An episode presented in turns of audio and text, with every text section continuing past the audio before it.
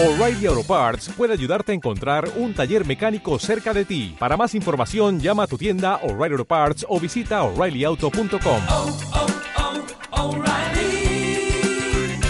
oh, Parts.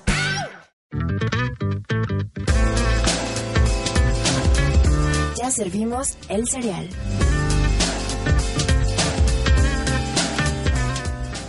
Hola, ¿qué tal? Muy buenos días, muy buenas tardes, muy buenas noches tengan todos ustedes. Bienvenidos a El Cereal, el podcast dedicado a las series que nos gusta ver y que por tanto nos gusta platicar de ellas. Conmigo, como siempre, está mi queridísima amiga Caro Candanosa. Eh, tercera temporada del serial, segundo eh, programa, segundo episodio. El segundo episodio de este reencuentro dramático que hemos tenido con nosotros mismos, ¿verdad? La verdad es que sí, fue un encuentro emotivo. Déjenme que les platique que el día que nos vimos fue en la calle. Ah, sí. Este, ¿Dónde estás? ¿Dónde estás? No te veo. Gabo. Estoy aquí afuera en la parada del camión. Yo estoy acá. Sí. Bueno, ven y vayamos juntos por el pan. Por el pan y fuimos por el pan. Fuimos a comprar pan porque pues comemos pan y comemos papas y comemos tomamos cafecito cuando grabamos este cereal. Sí.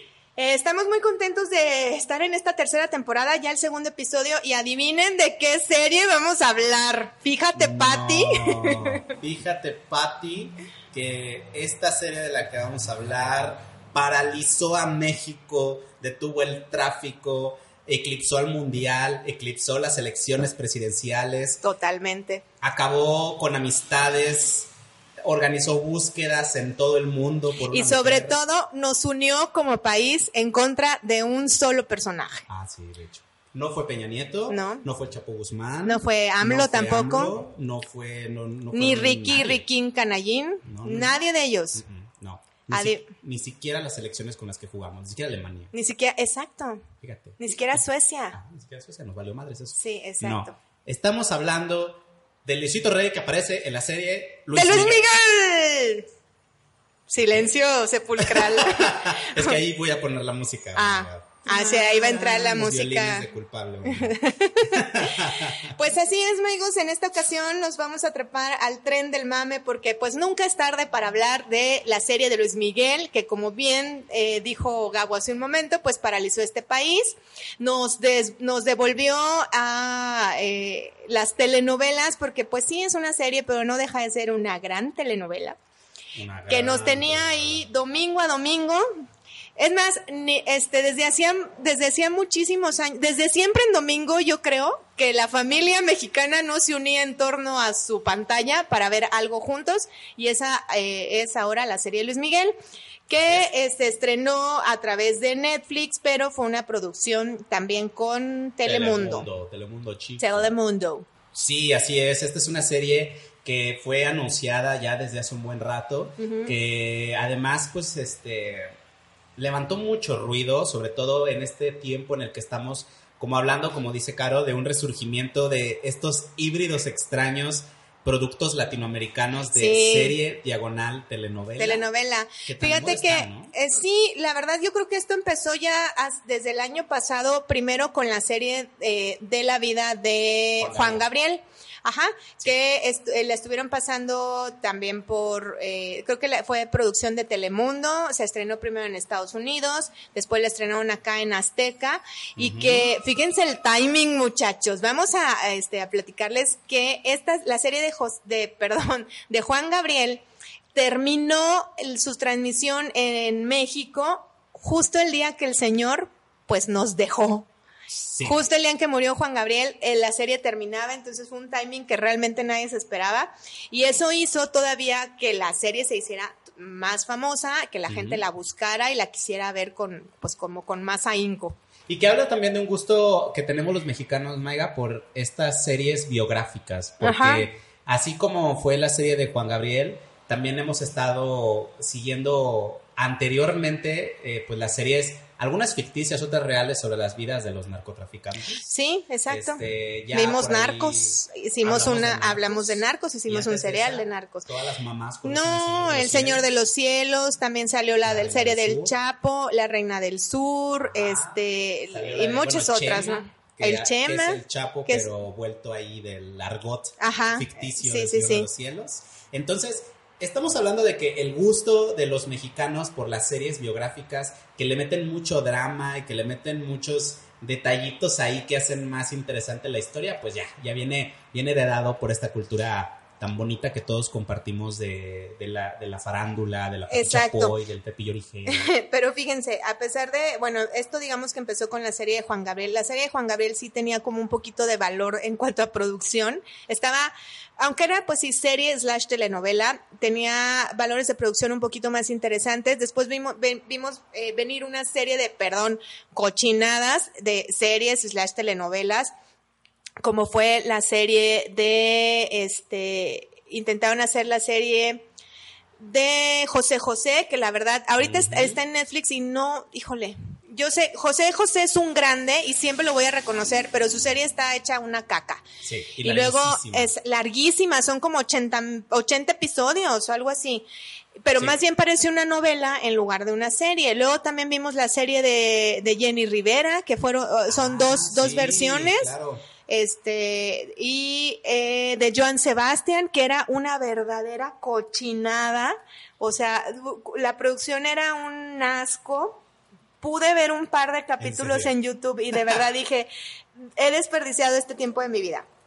Pero bueno de- dentro de toda esta como una serie buena que fue la de Juan Gabriel y de repente toda la cochinada vimos resurgir al Fénix de las cenizas muchachos y ese Fénix fue Luis Miguel la serie Exacto, y entonces algo bien interesante que pasa aquí, Maiga, es que pues la serie de Luis Miguel que llega en este año, en el 2018, pues llega ya con otras generaciones, ¿no? Sí, eh, la verdad ahora sí que como el meme, los millennials conocen a Luis Miguel. Literal. Literal, este, porque pues sí, a los, a lo mejor nacidos en los noventas no les tocó tanto eh, el auge de Luis Miguel, ya, ya Luis Miguel en, en su carrera después de los noven, del 99, 98, 99, 2000 en adelante, fue en picada, este, ya no traía propuesta, eh, sus conciertos nos decían eran todos lo, mismo, y pues en sí la carrera, y bueno, además de verse envuelto como en escándalos de estos de, de chismes y de parejas y de hijos y demás,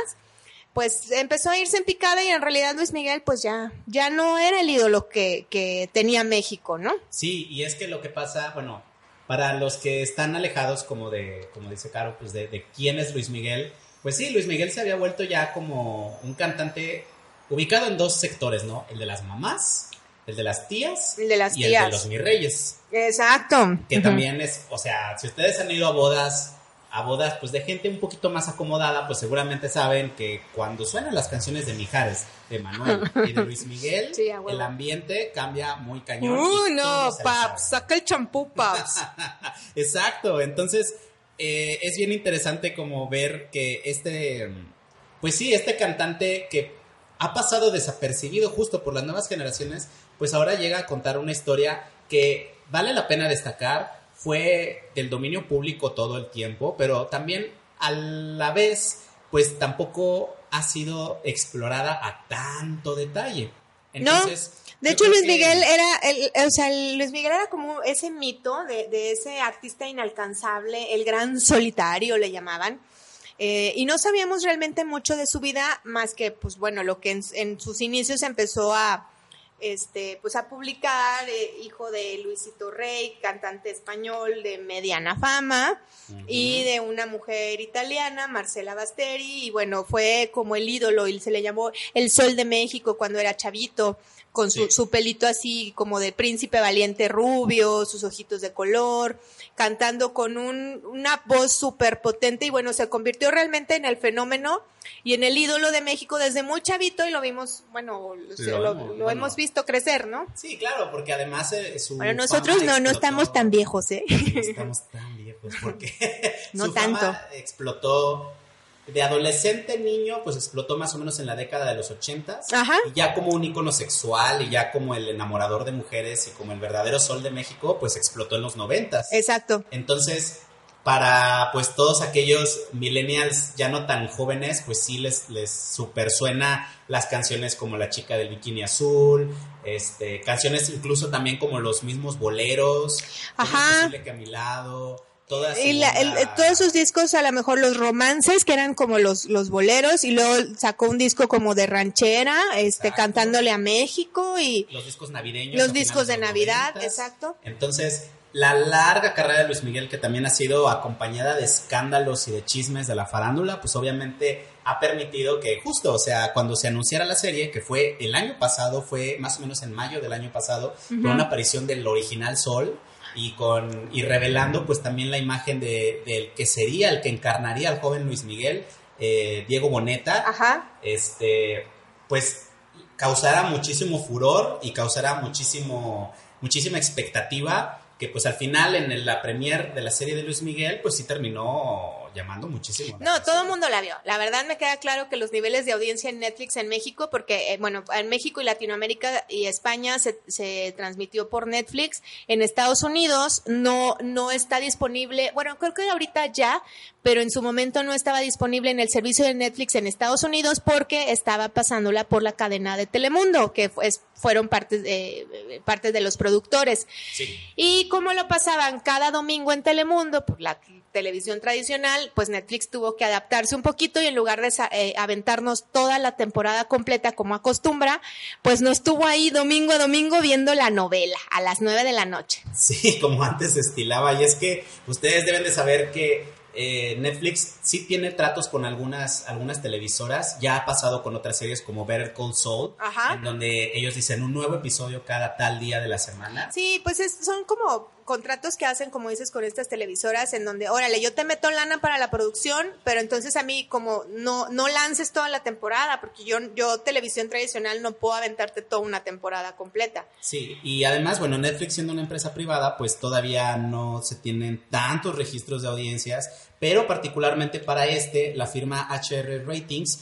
reveló que aproximadamente 487 mil personas en promedio vieron Netflix los domingos por la noche en el estreno del episodio de Luis Miguel y el domingo 15 de julio la audiencia fue 49% mayor que el día del estreno, o sea, la serie creció bastante. Sí, sí, sí. Eh, La audiencia de los domingos, o sea, por la noche, incrementó en promedio un 18% y eh, principalmente a los que más jaló Netflix con este, con este lanzamiento fueron a las personas de entre 45 y 54 años, que en promedio incrementó hasta un 50%. Porque fue, a ellos les tocó pues vivir ahora sí directamente como vieron llegar a Luis Miguel a la fama y pues seguir su vida. Pues es más o menos la edad que pues supongo tiene Luis Miguel ahora, pasa a los cuarenta y tantos, ¿no? Yo creo que estar Sí, por llegar a los. 50 años. Ya anda. Entonces ya anda- son sus contemporáneos, digamos. Por eso les decimos, nosotros no estamos en esa edad, muchachos, todavía no. No, no. Estamos mucho más jóvenes.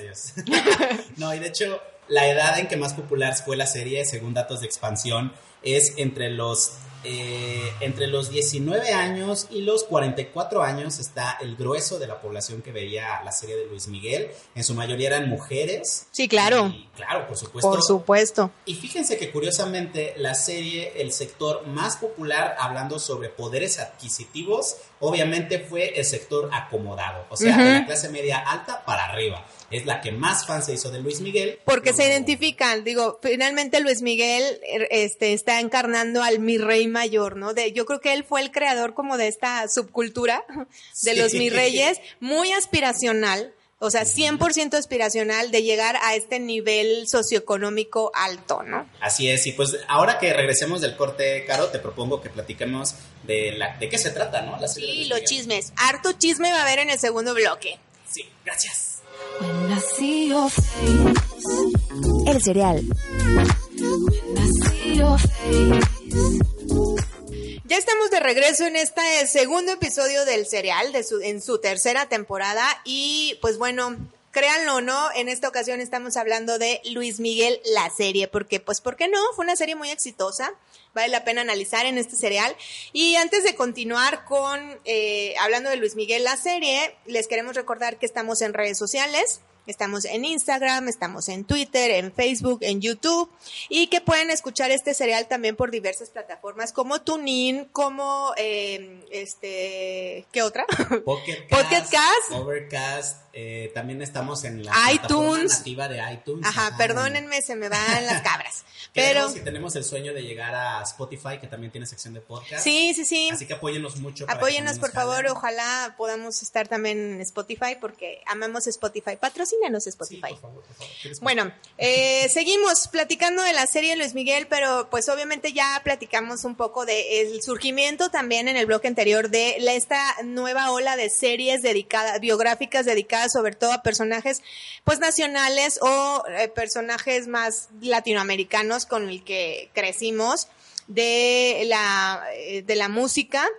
Y bueno, este, empezamos las series, este tipo de series empezaron con la serie de Juan Gabriel, hasta ahorita llegar a la serie de Luis Miguel, que sin duda ha sido la de mayor éxito que ha tenido, este, sobre todo porque su difusión fue a través de una poderosísima plataforma de streaming que es Netflix. Exacto, y entonces el ruido que hizo Luis Miguel en su debut, pues es, es muy este acorde también a, a lo que se hablaba de lo que sería la serie, ¿no? Porque vale la pena mencionar que esta serie pues fue creada en gran parte con la historia relatada en entrevistas por el mismo Luis Miguel, o sea, es una Sí. Apegada a la perspectiva que De hecho, él mismo. aparece como productor ejecutivo, este, porque pues bueno, finalmente es su historia la que se está contando. Eh, surge de, pues, de esta serie de entrevistas que se hacen para un libro y, eh, basados en este libro, los guionistas este, son los que se eh, empiezan a escribir la serie y eh, pues se estrena en, en Netflix el 22 de abril del 2018 y pues finalizó el 15 de julio de, de este año, ¿no? O sea, está reciente, digamos. Exacto, y vale la pena decir que entonces, bueno, la serie, sí, se trata de la vida de Luis Miguel, pero la serie inicia con un Luis Miguel que estaba en sus giras en Centroamérica, si mal no Ajá, recuerdo, creo sí, en. Panamá creo estaba. Ajá, este, él a punto de presentarse en esta gira justo de los romances de Luis Miguel, cuando lanzaba sus primeros discos producidos por el maestro Armando Manzanero, y en donde, bueno, a Luis Miguel, antes de subir al escenario, se le anuncia que su papá está desahuciado, que le, queda- le quedan pocas, pocos, pocas horas de vida, y que pues es la última oportunidad que Luis Miguel, como el hijo peleado con su padre, tiene la oportunidad Pues de despedirse, ¿no? Entonces de ahí nos vamos a los flashbacks, que es alguna práctica muy recurrida en esta serie. Sí. Pues para contarnos de manera paralela la vida de un joven Luis Miguel cuando comenzaba a volverse el ídolo de las chicas. Y al mismo tiempo también, eh, bueno, esto por cierto, durante el lanzamiento del que fuera uno de sus grandes sencillos, Cuando Calienta el Sol. Ajá. Simultáneo también a la historia del niño Luis Miguel, que junto con sus padres, pues, este, intentan sobrevivir, ¿verdad? Sobrevivir tal cual, porque realmente eh, acaban, bueno, tenían poco en México. eh, bueno, hay que recordar que Luis Miguel es hijo de Luisito Rey, un cantante que tuvo ahí mediano éxito en España y en Latinoamérica. Entonces viene a México pues buscando un poquito reactivar su carrera, ya estaba como muy olvidado. Y llega la familia eh, a México, pero se la ven realmente muy negras porque tienen muchísimos problemas económicos. Luis, Luisito Rey nomás no logra dar una en cuanto a trabajo.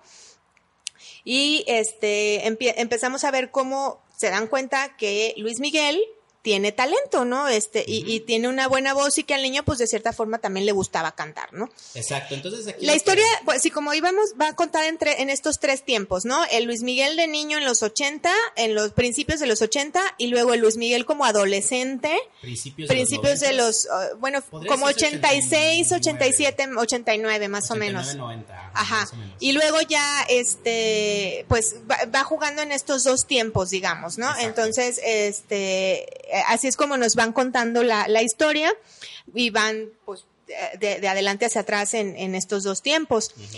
Y bueno, pues inicia así, este, donde nos presentan primero a Luis Miguel como en una etapa actual, digamos, este, en donde le avisan que su papá está a punto de morir. Después se va Luis Miguel que empieza a despegar su carrera como eh, ídolo juvenil y adolescente y el Luis Miguel niño.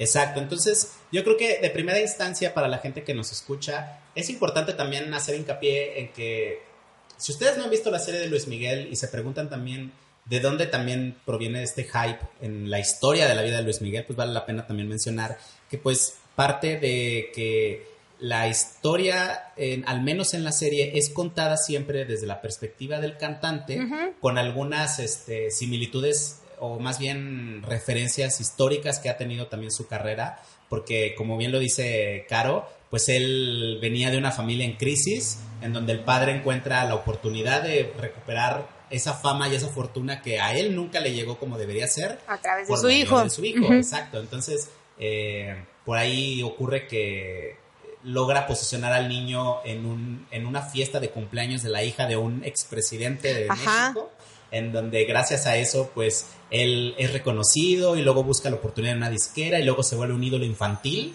porque pues como ustedes lo saben, ah, los ídolos infantiles aquí en México son una droga que se necesita consumir todo el Ay, tiempo. nos chifla y, y, y cómo de veras consumimos y luego de repente los olvidamos. Esa- Antes de una Dana Paola, antes de un este Belinda. de una Belinda, antes de, de- de, pues incluso el mismo Diego Boneta en su operación Ajá. Triunfo, este pues estaba Uy, ¿te acuerdas? Martín Rica, este, Claro. ¿quién más? La- por ejemplo, las jeans empezaron muy chavititititas. lo- las- ¿cómo, cómo se llaman estos muchachos? Este, Mercurio, Magneto, son los No, que no, me acuerdo. Este, Onda Vaselina. Onda Vaselina también Sí, eran niños. también eran- eran Timbiriche niños, eran muy Timbiriche, niños, Y los ajá. vemos crecer. Y eso es como algo muy, eh, muy, este, muy mexicano, yo Sí, creo. totalmente. Los ídolos infantiles. Y en el caso de, del pequeño Luis Miguel, pues obviamente él este, explota su fama, pero siempre en la serie contándolo en el precio que tenía el, Que pagar. un niño se vuelva famoso. ¿no? Exacto. Y como dices, la historia está contada desde el punto de vista enteramente de Luis Miguel. Él, eh, la serie pues tiene toda su autorización y pues él obviamente ha detallado información privada eh, para poder eh, construir esta serie. Y por lo mismo de que está realizada desde su punto de vista, pues ha habido, muchachos, ahora ahí viene el momento del chisme, ha habido personajes involucrados en la vida de Luis Miguel, de la vida real, que ahorita han salido a decir que eso no pasó como dicen que pasó. Sí, porque un éxito, híjole, Maiga, aquí es donde podríamos entrar un poco, como tú lo dices, en Ajá. controversia, porque de repente vemos, sobre todo en redes sociales, que es en donde Luis Miguel se ha vuelto el monstruo de los memes, o el Ajá. tsunami de los memes, Sí, sí, como sí. dijeron en una nota de Stephen Colbert. Este. Justo porque hay muchas partes de la historia que resultan muy increíbles, ¿no? Este, en donde a veces sí da la impresión de que Luis Miguel se pinta demasiado como una víctima. Demasiado víctima, Y sí. como demasiado inocente. De hecho, Esa es un poco, de hecho, mi crítica a la serie. Que en cuanto a producción, creo que está bien realizada, está bien, la ambientación está bien hecha. Este, algunos, eh, cómo retratan algunos personajes de la época, algunos, otros no me han parecido nada buenos, pero otros sí. Todo eso le doy como puntos extras. Sin embargo, en cuanto a la historia, llega a tornarse en un completo melodrama. Entonces, por eso cae en el slash telenovela. Exacto, y eso es justo lo de lo que... Porque ahí sí te pintan al bueno, bueno, bueno y al malo, malo, malo. Ajá, porque el, Luis, aquí el Luis Miguel es el bueno, bueno, bueno, pero pues sí, también es humano, entonces vamos a ponerlo que también andaba ahí, este, en el fucking con hartas chavas y también andaba eh, metiéndose cosas y en la peda y así, ¿no? Exacto, y es algo que de repente por ahí pues se ha vuelto parte de los memes, ¿no? Ajá. Pobrecito Luis Miguel, maldito Luisito Rey, etcétera. Y, y, es importante pues entender que de cierta forma pues algo que queda perfectamente claro desde el primer episodio de Luis Miguel es todo el resentimiento que tiene el Luis Miguel verdadero Hacia su papá. hacia su padre y él y también como esta culpa diagonal miedo diagonal trauma en Sí. torno a su madre. Exacto, de, de haber perdido a su mamá y no saber qué pasó durante mucho tiempo, qué pasó con ella. De hecho, nosotros seguimos con esa duda, no sabemos qué pasó con la mamá de Luis Miguel. Me queda claro que él, o sea, el personaje real, seguramente sabe dónde está. Pero bueno, y les decía, todos estos, este punto de vista que viene desde Luis Miguel, pues también ha desatado que otros personajes involucrados en la serie, como es, por ejemplo, Isabela Camil, como es el, este, Roberto Palazuelos, el Burro Van Ranking, y muchas, eh, otras, eh, eh, personajes que salen ahí, estén pues muy inconformes con la serie, ¿no? Al decir que, no, pues es que esto que ellos dicen, eh, que, que aparece en la serie no sucedió de tal manera. Hay quien lo ha tomado de manera como, pues más profesional, digamos, de decir, pues bueno, es su punto de vista, él puede decir, está hablando de su vida, pues que diga lo que quiera, yo, yo conozco la realidad y no me interesa lo que piense la demás gente.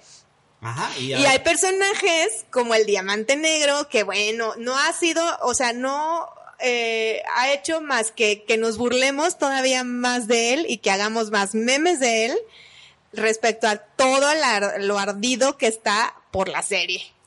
Oye, Mega, y entonces es importante nosotros decir que, eh, regresando del bloque, vamos a hacer también nosotros un tsunami, pero de spoilers, para que ustedes estén listos. Oigan, es que de verdad, si no han visto la serie de Luis Miguel porque viven bajo una piedra, salgan de esa piedra, véanla ahorita y después continúen escuchando el cereal, porque sí, perdón, pero casi todo México ya vio la serie de Luis Miguel, entonces en- vienen spoilers, muchachos, en el siguiente bloque. Y de hecho, este, prepárense también porque, por favor, esto es historia, así que esto... No claro, no les vamos a contar nada que no sepan, que no puedan leer en un TV Notas o que puedan googlear.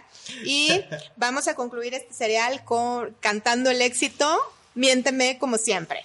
Bueno, Vamos a un corte y regresamos. El cereal. Ya regresamos aquí al serial, estamos con ustedes muy contentos platicando sobre la serie de Luis Miguel y al mismo tiempo invitándolos, recordándoles que este podcast está disponible a través de todas las plataformas de podcast que ustedes conozcan, Todas. excepto Spotify, que es una donde Casi todas.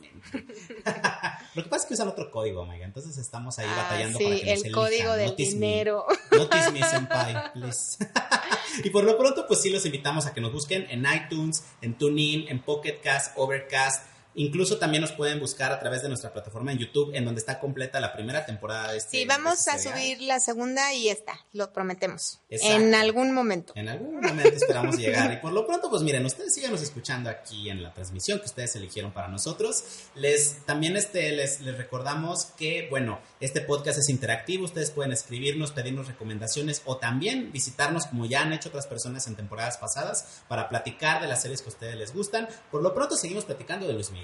Sí, Luis Miguel la serie porque, pues la verdad es que, pues nos picamos con ella, ¿no? Ese coño Mickey, ¿verdad? Coño, Mickey. Fíjate, hablando de coño, Mickey, niño, trabaja. Niño, trabaja. Este, vamos a hablar pues precisamente de los personajes que vimos en esta serie, que obviamente tenemos que empezar hablando. Bueno, pues primero Luis Miguel, interpretado por Diego Boneta. Diego Boneta, ¿dónde viene, Mega?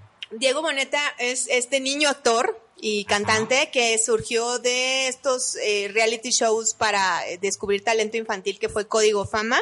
Exactamente. Y bueno, él estuvo participando en, pues, en algunas telenovelas infantiles y programitas musicales de Televisa. Este, también eh, participó ya más adolescente en esta novela de Rebelde. Y de ahí como que se dio cuenta que su vida en telenovelas pues no iba a pasar de eso, entonces eh, decidió el muchacho, bien, este, pensó bien en irse a Los Ángeles y empezar pues a probar suerte, ¿no? Como cualquier otro mexicanito que se va. Así es. Entonces lo que hizo fue empezar a hacer castings y le fue bien, protagonizó una película que se llama Rock of Ages, que era como musical, Claro, ¿te acuerdas? Sí, que donde venían covers de, de, toda de puro glam rock, ¿no? Glam rock. Ajá, puro glam Sí, rock. sí, cierto. Ajá, bueno, él protagonizó esta película que es, Sí, eh, era muy mala, la verdad. O sea, estaba súper chafa, pero pues a todo mundo le gustó porque era pura canción del glam rock, de- de- o sea, exitazos ochenteros. Sí. Y de ahí, pues bueno, eso fue como su máximo logro en ese momento. Empezó siguiendo, eh, eh, buscando como tener otras oportunidades. Estuvo en esta serie de Scream Queens. Oye, y que de hecho, déjame decirte que en esos tiempos yo, yo lo conocí por una, un, también sacó algunos sencillos.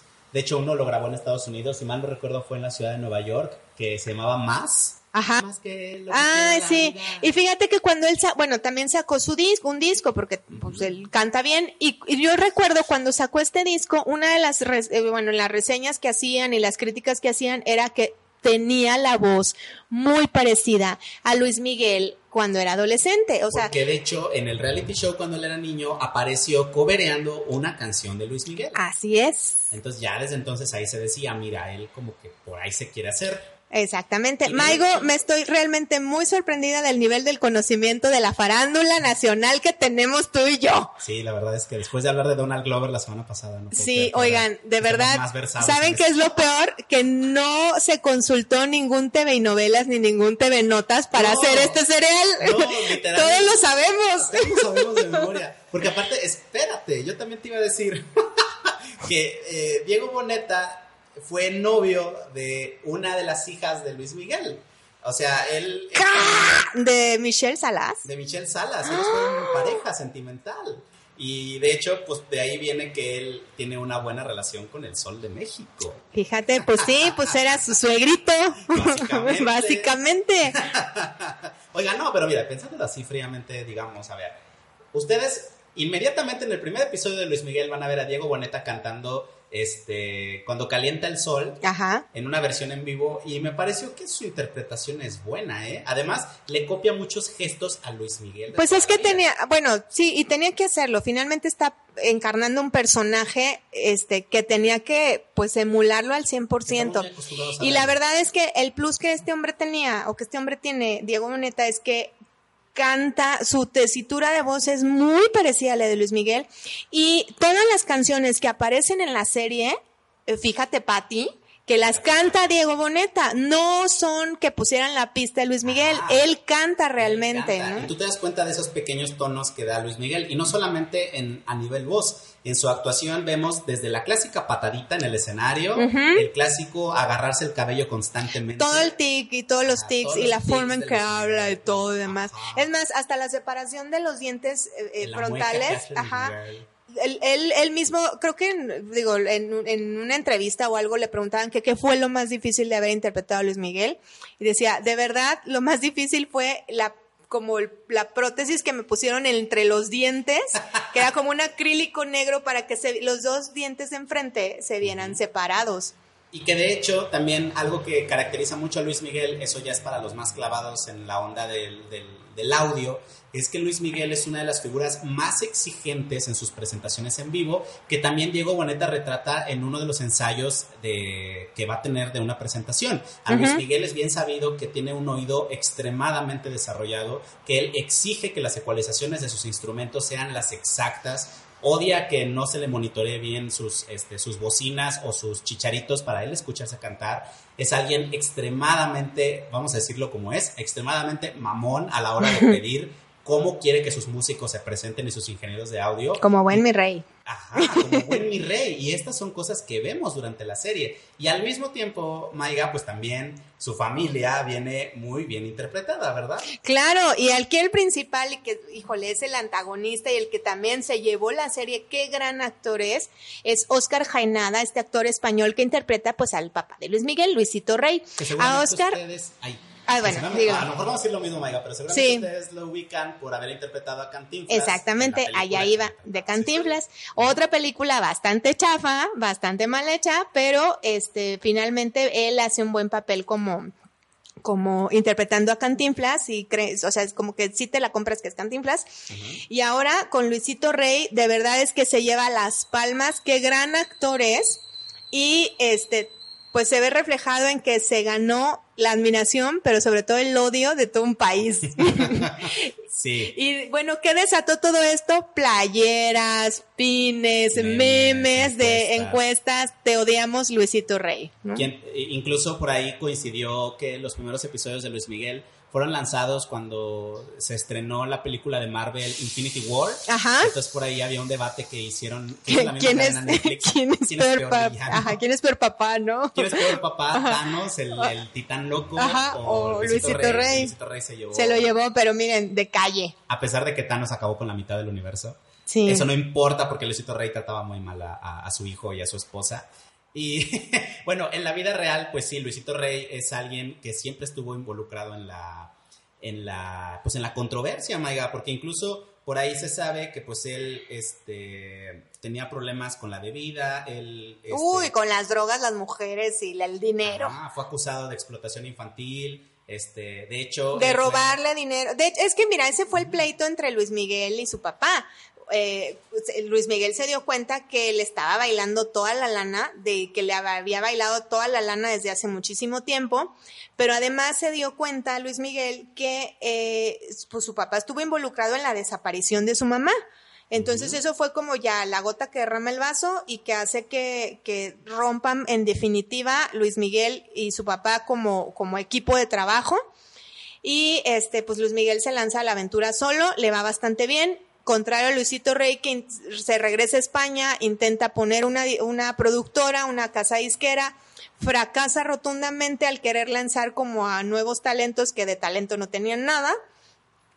Y este, pues empezamos a ver la caída de, de Luisito Rey. Sin embargo, en el Inter, en el que él, mane- él, es- él fue el manager de su hijo, pues es. vimos un montón de prácticas bastante malas. Zonas Ajá, como pues, eh, por ejemplo, darle droga, ¿no? Al, al- a Luis Miguel para que el ni Escuincle siguiera cantando, obligarlo a seguir cantando en el periodo en el que le cambia la voz, a, con- este, aún y en contra de las recomendaciones de los foniatras de dejen descansar la voz de este muchacho, no, lo hizo trabajar cuando en... estaba haciendo este cambio de la adolescencia, ¿verdad? Exacto, entonces Ajá. la verdad fue un niño bastante explotado que no le permitieron ir a la escuela, este, entonces pues la verdad es que fue eh, el personaje de Luisito Rey pues sí se, se convirtió en el máximo villano que hemos tenido en nuestro país desde pues no sé, Pues yo creo que en mucho tiempo. desde ¿eh? Carlos Salinas de Gortari. Te recuerda a Catalina Krill de Sí, un Cuna poco. de Lobos. Sí, sí, Oigan, sí. y de hecho también vale la pena destacar que muchos de estos datos que Luis Miguel lanza en su serie,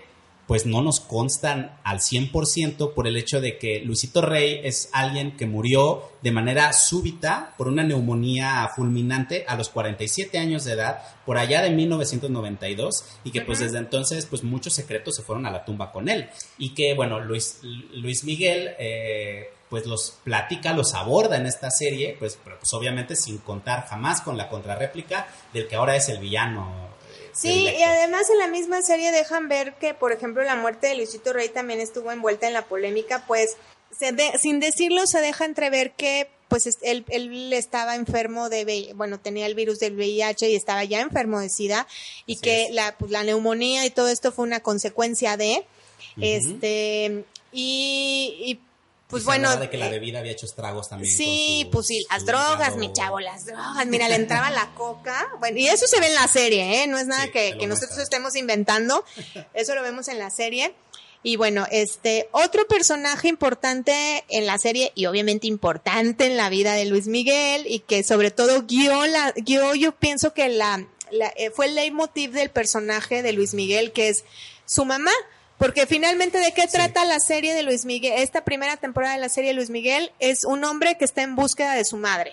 Exacto, este, la actriz y exmodelo italiana Marcela Basteri, que es la madre de Luis Miguel, pues eh, sí, eh, se refleja en esta serie como una mujer que pues sufre en mayor medida los efectos colaterales de un niño famoso, un esposo eh, Abusador. dedicado al 100% también a impulsar la carrera de su hijo, más allá de, de lo que pudiera, de lo que pudiera ocurrir con, con ella.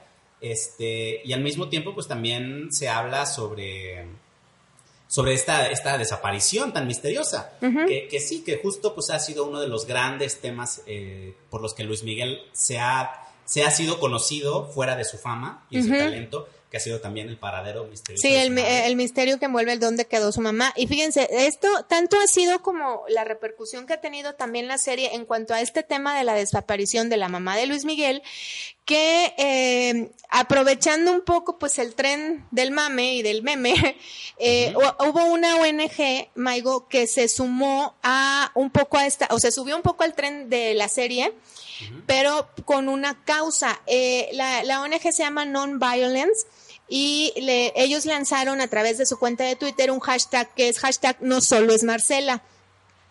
¿Qué, buscan con este hashtag? Pues es que se, este, se haga justicia, pues no solo en la desaparición, obviamente, de la mamá de Luis Miguel, sino también del montón de mujeres que de repente se desaparecen y que son víctimas de la violencia machista, de las mujeres que son asesinadas, que son, este, raptadas, secuestradas, eh, abusadas y que aparecen, pues, muertas. Me recuerda mucho, por ejemplo, el caso de esta, eh, una chica en, creo que en Puebla, que aborda un Cabify Ah, y sí, aparece pues muerta, ¿no? muerta Entonces, eh, eso es lo que esta ONG pretende hacer con este hashtag, visibilizar como, pues obviamente la violencia de género. Y bueno, la actriz que interpreta a la mamá de Luis Miguel en la serie que se llama Ana Fabel, es una tri- actriz italiana, pues también eh, se sumó un poco a esta, a esta causa y puso por ahí un tuit donde dice que le parece muy importante que eh, se den cuenta que aunque es una serie de ficción y todo, finalmente el problema de la violencia contra las mujeres pues es un problema muy serio, es real, 100% real y que va a la alza en nuestro país y que Así es es. importante pues alzar la voz al respecto. Súper importante, Maiga, porque además eh, muchas de las, de las situaciones que vive eh, este personaje a- al lado de su pareja de Luisito Rey, sí, sí hablan de una toxicidad masculina muy real, Puta como tú lo dices, ujú. que muchas veces pues sí es invis- invisibilizada por las mismas familias, este, que se guardan dentro de las casas y que Sí, muchas claro. veces pues no las vemos reflejadas hasta que ocurren consecuencias graves. Entonces, sí, definitivamente ahí se aborda un tema muy interesante este, y que además, bueno, es reforzado por eh, pues, los, los demás miembros de la familia de Luis Miguel, porque vale la pena destacar que aunque si vemos eh, a la, de- más o menos desde la mitad de la serie en adelante una búsqueda desesperada de Luis Miguel por su madre, pues lo cierto es que también la primera mitad a Luis Miguel le vale un pepino y el único que está ahí fregándole es su hermano, Exacto. este, el cual pues sí, cada que lo ve le dice, oye, a ver, ¿qué sabes? Oye, ¿qué pasó mamá?" con mi mamá? O sea, y el otro, ay, seguro está bien. Pero eso también siento que un poco el hecho de querer como no hacerte cargo por no, no enfrentarte a una realidad que sabes que va a ser como muy dolorosa y muy impactante, ¿no? En tu vida. Entonces, Exacto. mejor lo evita y el único que está realmente en los primeros capítulos preocupado por dónde está su mamá, pues es su hermanito. eh, Alejandro, que es interpretado por nada más y nada menos que el ídolo juvenil, Juan Pazurita. Ah, su mecha. Ay, sí, fíjate que no te ando manejando. Pues yo tampoco no sé quién es Juan, Juan Pazurita. La verdad es que yo supe de la existencia de este tal Juan Pazurita ahora en la serie y porque este es um, como la imagen de una marca de, de lentes que un día compré. Oigan, pues regresando del corte vamos a platicar también un poco más de la historia, vamos a dar las cucharadas y pues les vamos a platicar un poco más de lo que pasa con Luis Miguel. Ahorita regresamos. Gracias.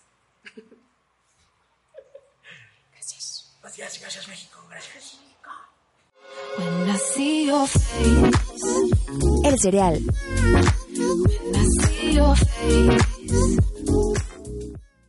Ya estamos de regreso en este último bloque del segundo programa de la tercera temporada de su serial de confianza.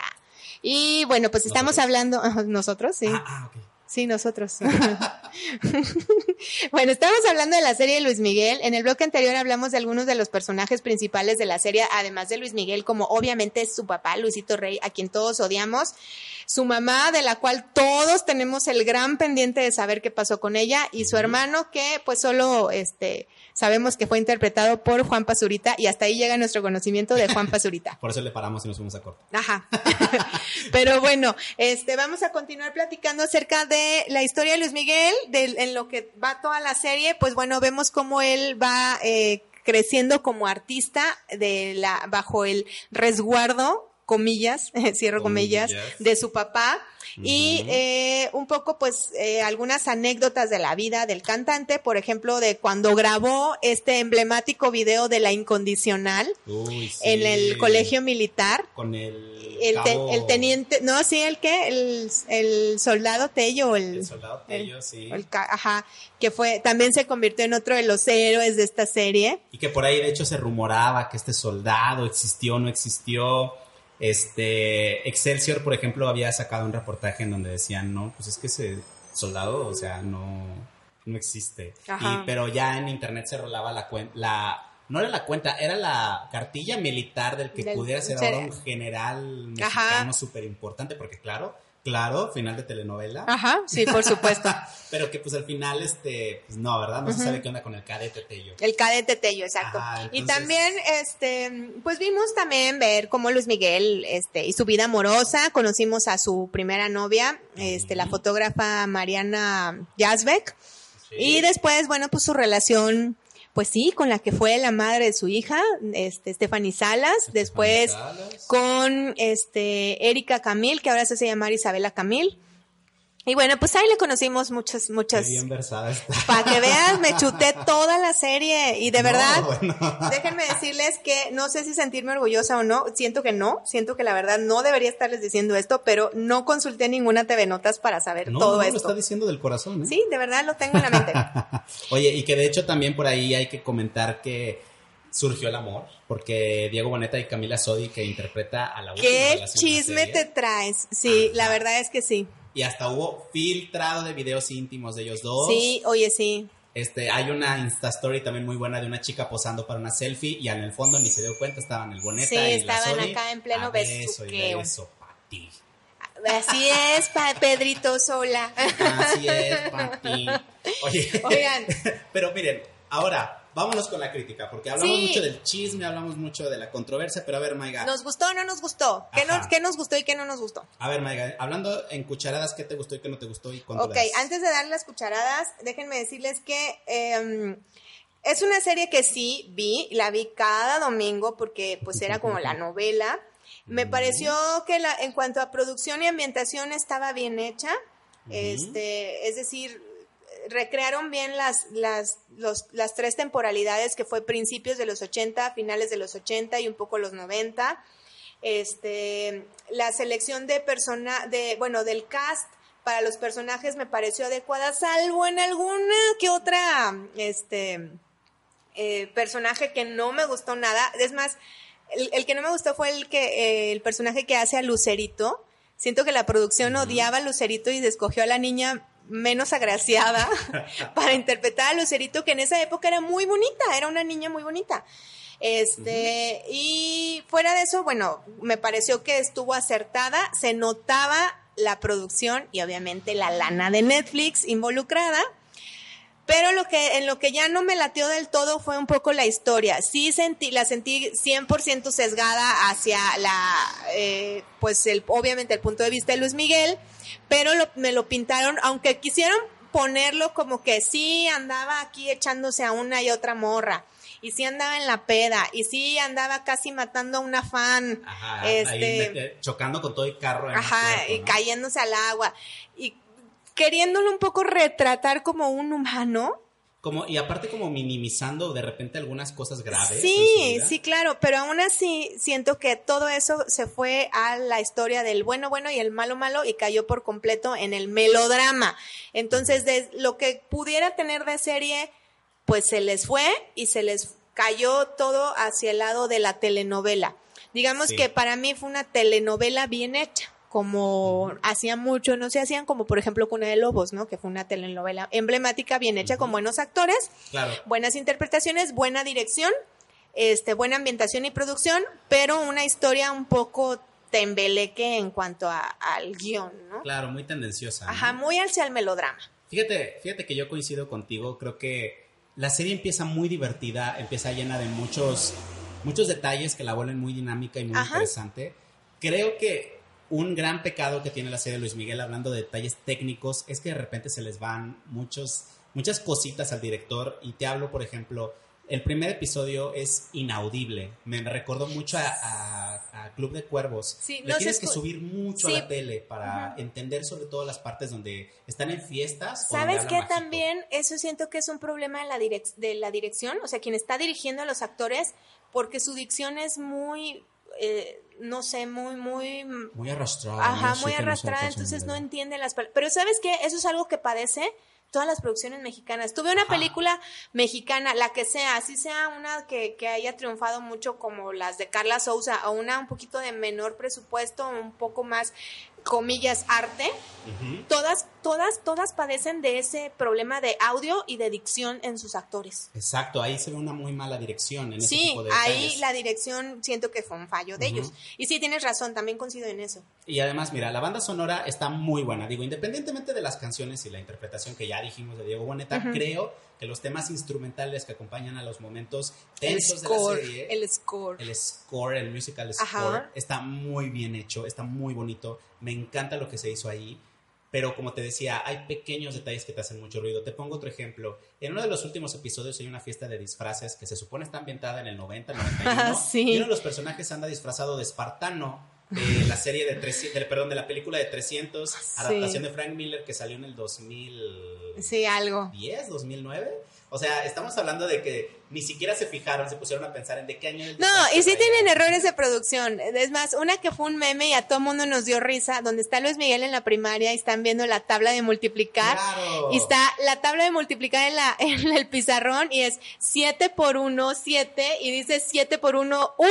Entonces todo el mundo, no, pues con razón, pinche Con sista- razón, el sistema educativo mexicano. Por eso Luis Miguel no, no acabó la primaria. Sí. Y bueno, sí se les van errores de producción. Mínimos, digo, no, ma- no pasan más allá de la anécdota y del meme. Pero lo que definitivamente ya se vuelve un poquito más eh, serio, pues es el tema melodramático. Sí. Y además, ¿sabes qué, Maiga? A mí, yo, yo de verdad, este, de repente creo que si las acusaciones que hace Luis Miguel en torno a su padre y algunas de las personas que estaban con su padre no son ciertas, pues es grave el asunto, o sea, porque hay muchas cosas que no nos pueden constar, o sea, no hay manera de que puedan ser o no ser reales porque estamos confiando en la palabra. Pues de sí, Luis porque Miguel. miren, Luisito Rey ya se murió, su mamá no sabemos, yo pienso que también ya se murió. Este, el tío, pues quién sabe, a lo mejor el tío está callado ahí a billetazos. Y, pero bueno, no deja de ser pues una historia de un personaje, este, pues polémico, un personaje este, de la farándula, pero que pues finalmente nos digan la verdad o no nos digan la verdad, pues no va a pasar de ahí, ¿no? Claro, y no deja de ser pues el factor entretenimiento. Ajá, ¿no? solamente. Cuando nos mantengamos en esa onda, está bien, o sea, no tomarlo como la Biblia de la vida de Luis Miguel. Exacto. Estamos muy lejos de eso. Sí, totalmente. Aparte, o sea, nos estamos dando cuenta de que estamos hablando de Luis Miguel, ¿no? Sí. Como que le damos too much importancia. Así es. Ahora, eh, mucho se ha dicho también, bueno, nos dejaron en vilo, eh, la, la serie termina con un super cliffhanger que es saber si finalmente encuentra o no encuentra a su mamá, sabe Luis Miguel qué pasó con su mamá. Él seguramente lo sabe, nosotros no lo sabemos y así nos quedamos todos los que la estamos viendo. Entonces, Así este es. cliffhanger quedó para la segunda temporada, la cual también ha sido una serie de polémicas porque que la producción dice que sí, pero que siempre no, pero que no están los derechos. Y entonces realmente se confirmó, pero a la vez se desconfirmó si va a haber o no una segunda temporada. Vamos a tener que esperar. Así es, Maiga. Oye, y por lo pronto, pues, ¿cuántas cucharadas le dejarías a la serie? Fíjate que yo, bien a huevo, la neta, bien a huevo, Ah, tres. sí. Pero bien a huevo. O sea, Sí. casi que redondeándole para que alcance el tres. Pero ¿Sabes qué? Yo, yo me uno a tu tres cucharadas. Sí. Yo casi, casi siento que la serie la van a disfrutar bien si la ven con amigos y están en Sí, el mame. en el mame, "Ah, no nada manches". más. Exacto. No, sí, exacto. Verla solo, a lo mejor hasta les va a aburrir un poco, Sí. porque ya está, ya está completa la primera temporada, entonces ya se la pueden maratonear.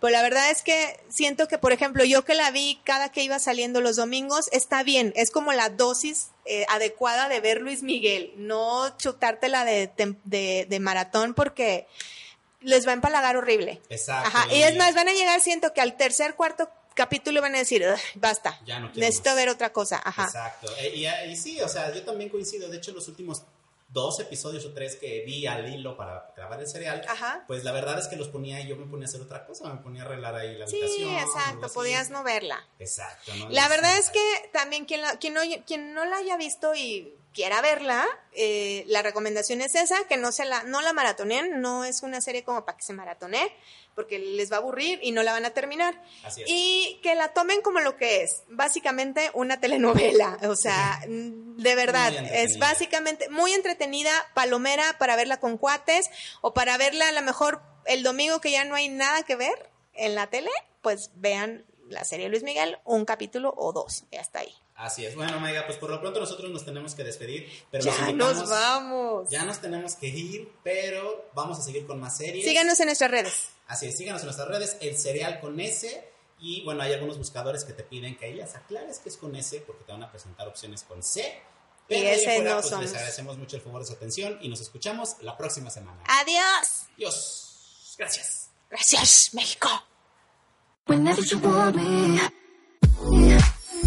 Cereal con Caro Candenosa y Gabo Moreno.